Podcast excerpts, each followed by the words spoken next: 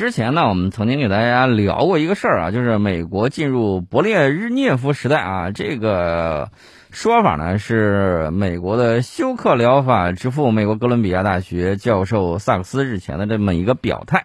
之前呢，我们也给大家聊过啊，体制僵化，无法进行结构性改革，社会到处充斥着不平等。你去看他那个丧尸一条街一个城，你大概就能感觉到。另外呢，人口问题是在不断的凸显。呃，这个人口问题呢，跟这个人的预期寿命是有密切的关系的。当然了，这个东西呢，不能简单的类比啊。为什么呢？因为你看，现在美国和苏联的相似之处在于过度扩张啊，有点力不从心。我们也曾经给大家讲过，呃，张文梦教授呢曾经说过，帝国的崩溃往往源自于什么呢？超出自身实力的扩张。那这个二零二一年六月份的时候，普京在圣彼得堡国际经济论坛的时候也曾经指出，说美国对自己的无限实力充满信心，给自己制造无法应对的问题，就像曾经的苏联那样。呃，当时呢，英国卫报也表示，美国没有重新思考其在世界上的角色，尽管华盛顿在中东和亚洲的冲突中花费了五点九万亿美元，但是这些钱呢，并没有让美国变得更安全。当然，这些东西不能简单的类比啊。我们看这个现在的美国和上个世纪七八十年代的苏联，的确有某些相似之处。那么从对外行为特征来看，苏联当时有一个情况是什么呢？过分扩张，不知收敛，导致内部出现了无法解决的社会问题。再加上个别富有野心的这个政客走上了前台，最终导致了自身政治经济体制和政权的彻底崩溃。那么，如今美国呢，跟那个时候也有点相似，就是毫无节制的进行对外侵略扩张，以至于目前它国内的矛盾更加难以调和。那么，从国家内部的问题来看呢，美国和苏联在有几个方面表现的比较相同，一个是特殊利益群体过多的占用社会资源，这个种族民族问题啊，种呃，这个美国是种族问题，苏联当时是民族问题，积重难返。然后呢，贫富悬殊急剧扩大，民众对于政治和经济精英普遍比较反感，以及民众的国家和身份认同意识普遍迷失等等。那么从意识形态去看的话，苏联政府当时的许多观念越来越难以被民众理解和接受。同样的，美国对外标榜的自由主义也面临着信誉破产的局面。我们看到，这个美国在疫情到来之前的时候，准备打贸易战那个会儿。欧洲已经嚷着要让中国啊接过自由贸易的大旗，那什么意思呢？那当然不是真心的，也就是揶揄一下美国。但是已经看出来了，他对外标榜的自由主义，这个是跟这个全球化贸易是密切相关的。那他面临信誉破产的这个局面，那么大家也会看到美式的所谓的这种自由啊，它的这个虚伪和欺骗性呢，越来越多的国家和群体也在慢慢的警醒，也在认识到这些问题。那双方的这个相似之处就在于对于霸权的执念而走向什么呢？自我沉沦。所以我们始终在跟世界上很多国家讲，我们永远不称霸。什么原因呢？就是因为霸权主义它是一条死胡同。大英已经这个走到了死胡同，自己崩成了英伦三岛。然后呢，这个苏联大家也看到了啊，包括这个美国也在走向这条道路。所以说呢，人家已经跳过的坑，你为什么还要再跳一遍呢？对吧？当然了，大家注意啊，西方有一些学者，他们讲了一套这个史学和叙事啊，尤其是对中国的，他比较能迷惑人。然后呢，讲了一些东西呢，尤其是和他们自身的一些传统，包括一神教啊，包括这个宗教一些传统。它跟这个有些地区，比如说挨着他们比较近的这个西亚部分啊，也就是所谓的中东地区，他们本身有很多这个君主制。然后呢，他编造那一套东西，为了是干什么呢？为了是把中华民族反抗西方殖民侵略的这个历史，他给抹杀掉。原因很简单呐，过去我趁你不行的时候，我把你揍了一顿。然后不光是揍了一顿，我还抢了你很多东西。现在你强大起来了，你不能用当年我对付你那一套来对付我，对不对？所以呢，他拼命在这个讲这种伪史，然后呢，他讲这个伪史呢，把责任啊还有锅都甩给了我们，当然甩了很巧妙。但是在另外一些人看来，哦，他讲的这个原来是真事儿，但是他们对这个东西的心理期盼是不一样。他们希望在他们受够了美国的这个霸权主义，当然希望有另外一支可能更具有建设性的这种力量来接管世界。有些人确确实实这么想的，所以咱们不能因为我们过去几十年把封建主义啊，把很多的这种啊糟粕的这个东西抛弃掉之后，你就认为全世界上人都是这个样子。有些人，我给大家讲上对比啊，你看中国自古以来讲的什么呢？讲的叫叫王侯将相宁有种乎？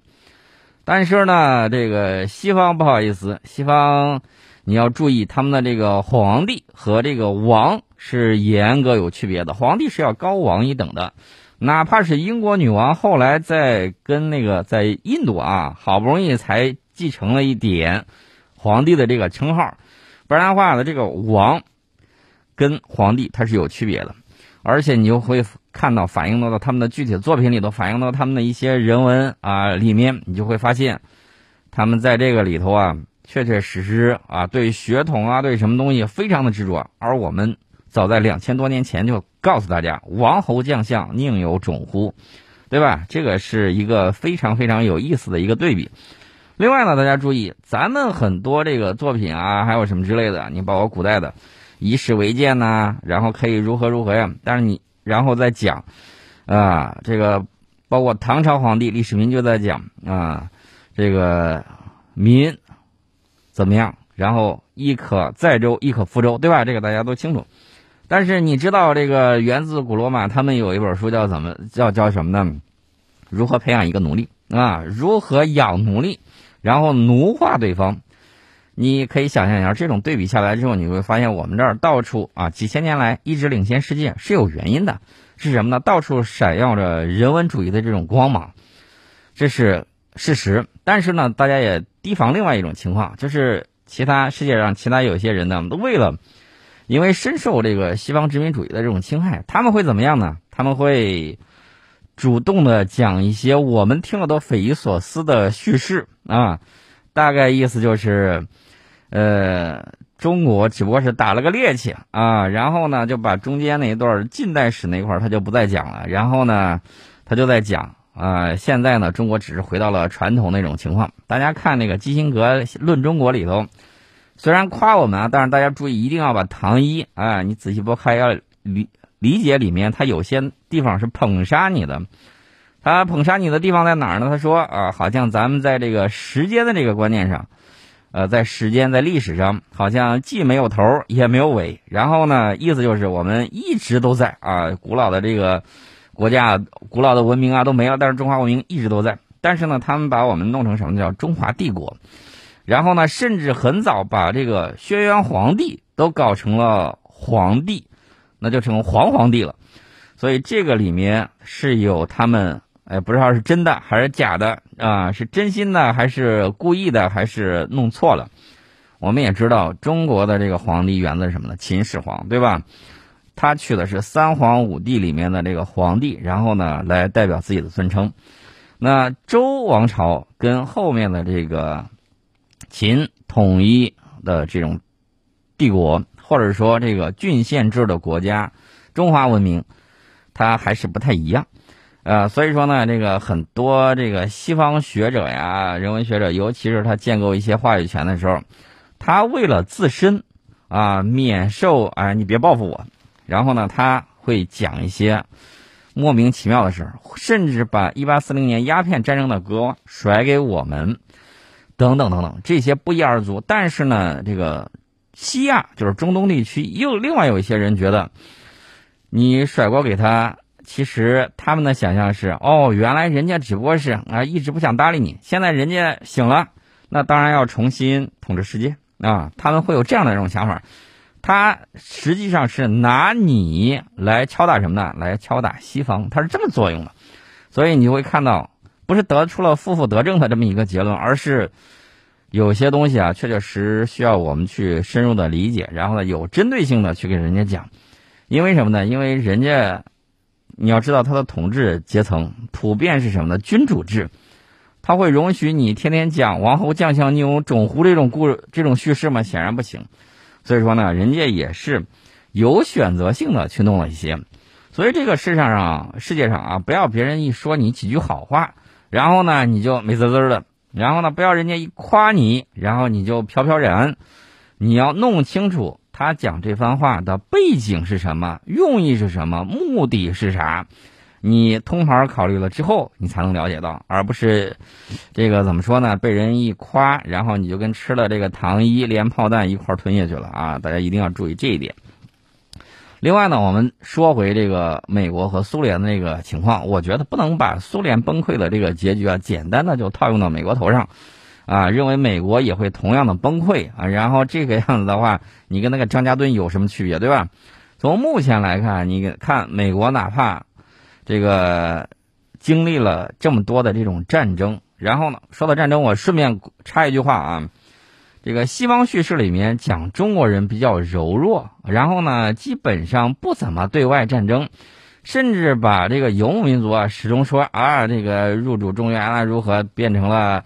这个我们从属于这个草原民族啊，就这么叙事的。你怕不是没有读过《孙子兵法》吧？你不知道这个兵法里面谁总结的最多吧？这个绝对是战争频繁的战争，然后呢，在这个里面总结出来经验。他们也不了解卫青，也不了解霍去病。啊，对这个中国古代的这个军神呢，通通都不了解。然后呢，平白无故的认为我们是一个柔弱的民族。然后呢，你还有那么多好东西。那你说西方树立这么样一个形象是什么意思呢？当然是鼓动西亚啊，也就是中东地区有些国家野心膨胀，搞什么所谓的这个。有一些什么说什么语的这一些国家和地区啊，人家要继承啊，要如何如何？其实呢，他敢去基因测序吗？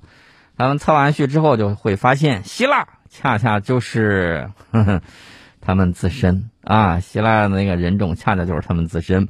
在基因的这个技术发展起来之后，他自己认认真真的去做一次测试，他敢聊什么呢？他什么他都都不敢聊，对吧？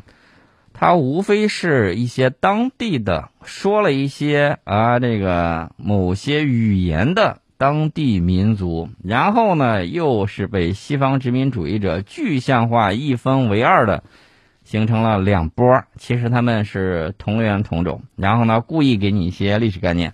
在这一点上，你会发现西方有的时候呢，他就比较善于什么呢？既善于这个恃强。又善于抡大棒，在自己不行的时候还擅长捧杀，还擅长制造各种各样的这种矛盾，以及塑造大量的虚假信息。那目的呢，当然是维持他们的自身，对吧？这是大家一定要高度重视的这么一点。那么我们看这个苏联呢，它是由十五个加盟共和国组成的联邦制国家，这些共和国拥有自己的语言和文化。那么美国呢是合众唯一的联邦制国家，许多州并没有独立的历史，因此呢，美国国内可能会发生高烈度的这种冲突。但是，一分为几，虽然目前来看几乎不太可能，但是随着人口结构的不断变化，我觉得未来的这种发展不好说啊。未来一分为几，这个再等等看。这个大家再注意啊！一夜变天，你想多了啊！这个像如此刚烈，然后呢，这种人被别人给忽悠自杀的这种很少见，一般会在民族性格比较容易在极端的两端摇摆的这种，可能会出现这种情况。那么接下来会怎么样？呃，我觉得你要是读过这个汉匈的百年战争啊，几百年的这种时间。你大致就会了解中华民族的这种耐心啊，了解到这种坚韧，所以说呢，再等等看啊，不要急，我们要埋头做好自己的事情，这个非常的重要，非常非常的重要。我们简单给大家说一下，美国中期选举虽然已经结束了，但是两党的斗争大家看到了一刻没有停歇，甚至爆出了造假丑闻，这个事儿呢就很有意思啊。新当选的共和党众议院的议员有一个叫乔治桑托斯的啊，他最近呢承认简历造假，然后民主党人就开始那儿起哄架秧子啊，说辞职，赶紧辞职，拍桌子辞职。这个乔治桑托斯终于摆脱了这个美国老年政治的这种宿命啊！大家看那个，不管是睡王还是董王，都七老八十的了。老人家啊，不在家里头待着，然后呢，自己在台阶上磕了一下之后，还第二天赶紧失忆，我蹦两下啊，我好着呢啊，这个是不得不让人大家联想到当年美国指责苏联的这个老年政治好像又回来了。这个乔治桑托斯呢，今年三十四岁啊，他代表这个长岛区和皇后区部分地区的这个共和党，然后呢，胜选之后不久呢。美国《纽约时报》呢就深入挖掘啊，说桑托斯的学历、工作经历，甚至族裔背景和性取向等全部都是假的，还涉嫌诈骗。这个绝对比看纸牌屋更有意思啊！这个乔治桑托斯呢，竞选期间为了博得更多选民的支持啊，他曾宣称自己在高盛集团和花旗集团工作过，实际上没有啊，实际上没有。教育教育的这个经历上。他声称自己曾就读于纽约巴鲁克学院，然后呢，《纽约邮报》问他的时候，他说：“我自己根本没有大学学历。”他曾经声称自己是犹太人，看来犹太人在美国非常吃香啊。后来呢，被媒体证实是谎言。然后桑托斯对《纽约邮报》表示：“我知道我母亲的家族有犹太背景，所以我才这么说。至于有没有，不清楚。”然后之前呢，自称自己的这个取向呢，跟正常人不一样。然后呢，《纽约邮报》问他的时候，他说：“哎呀，我之前娶过媳妇儿，也跟女性约会过。哦，跟说的都不一样。那么，为什么美国选出来这种政客总是满嘴谎言呢？这是一个问题啊，这是一个很大的问题，而且还能胜选。他呢是在通过精心打造人设，这一点大家可以看网上经常有一些这个部分网红突然的人设就崩塌了。”原因就是打造的这个人设后来跟事实不太一样。这个桑托斯呢一路蒙混过关，摇身一变啊，成功成为筹集数十万美元竞选资金的这个政客。桑托斯二零二零年首次参加国会议员这个选举的时候，他的申报数据显示没有任何资产和收入。二零二二年再次当选的时候，他的财务状况跟两年之前有了天壤之别，啊，自称是开公司赚了很多钱，但是。美国媒体深入调查说，财富来历不明。此前他声称拥有的房地产也是假的。但是我想跟大家提到了一个很重要的问题是什么呢？美国的政治体制问题。刚才我们一开始就给大家讲，美国的这个体制僵化，无法进行结构性的这种改革，啊，为了维护特殊群体的利益而选择一系列的这种回避策略。这个呢是给自己埋下了很深的这种隐患啊！这个长期带病啊，继续坚持吧。二百年前说的事儿，现在还要继续坚持下去。桑托斯确实要为自己的错误负责，而且他想辞职，我觉得也应该辞职。啊，但是呢，大家注意，当今美国政治体制实际上只对富人开放。呃，像桑托斯这种来自移民家庭的普通人，通常很难挤进政治圈子。这在客观上会怂恿普通人为了从政而粉饰自己的履历。然后，美国政治圈子呢，存在着一道隐形的门槛，要想当选，必须要有丰厚的家底儿。这是新美国新闻周刊讲的啊，美国自己的媒体也讲出了这样的话，这个大家应该看得很清楚吧？美国政坛造假是屡见不鲜的啊，这个包括这个学历造假，这不是什么新鲜事儿。就连美国前总统特朗普也有黑历史。董王说他一下吧。二零二零年七月份的时候，董王的侄女玛丽特朗普在他的新书《永不满足：我的家族如何创造了世界上最危险的人》中写道，他的叔叔也就是董王，曾经雇佣枪手替他参加了美国的 SAT，就是美国高考。啊，枪手呢最终帮特朗普考入了宾夕法尼亚大学的沃顿商学院。这个董王是这个样子，还有其他的啊。美国国会众议院的那个亚历山大·德里亚，呃，奥卡西奥·科尔特斯之前也被媒体曝光过这个履历造假，想方设法给自己的这个履历贴金啊。这个这个方式呢，跟那个桑托斯不太一样啊。桑托斯是假装高富帅，这个奥卡西奥·科尔特斯呢，刻意打造自己出身寒门。啊，然后呢自己艰辛打拼，但是实际上他的家是在相对富裕的社区，跟他刻意营造的这个工薪阶层的这个亲民草根形象是截然不同的啊。所以说你看到了没有？美国的这个情况还是很有意思的。另外呢，大家注意，三年之内。啊！美国媒体近期调查，三年之内，二零一九年到二零二一年间，至少有九十七名美国国会议员在其个人或直系亲属买卖股票、债权或其他金融资产的时候，涉嫌利用其在国会工作中得到的内幕信息，呃，就是违法违规买卖金融资产。换句话说，就是什么呢？有炒股票的朋友都知道，人家有内幕消息，对吧？在美国政治里面，从国会到行政机构乃至法院、美联储等机构，官员参与内幕交易是花样百出，而且很少受到惩处，几乎已经成为公开的秘密。尽管普通民众呢普遍希望弥补立法漏洞，但是大部分国会议员对此持反对态度。堂下下跪何人？为何状告本官？大概就是这么样一个情况。美国媒体呢，你甭看他天天在那唧唧歪歪，属于小骂大帮忙。他要维护的是资本主义的统治秩序啊。然后呢，美国媒体虽然评论说，美国不少国会议员以权谋私、中饱私囊的行为，凸显了美式民主的虚伪本质和深层困境。但是呢，你又能如何？你能反对你的老板吗？好像也不行啊。大家注意，这些议员有很多也是提线木偶啊，只是在这个时候被弄了出来。然后呢，这个来回两边在这儿，啊，你指责我，我来说你，说来说去了之后，人们的这个注意力就被什么转移呢？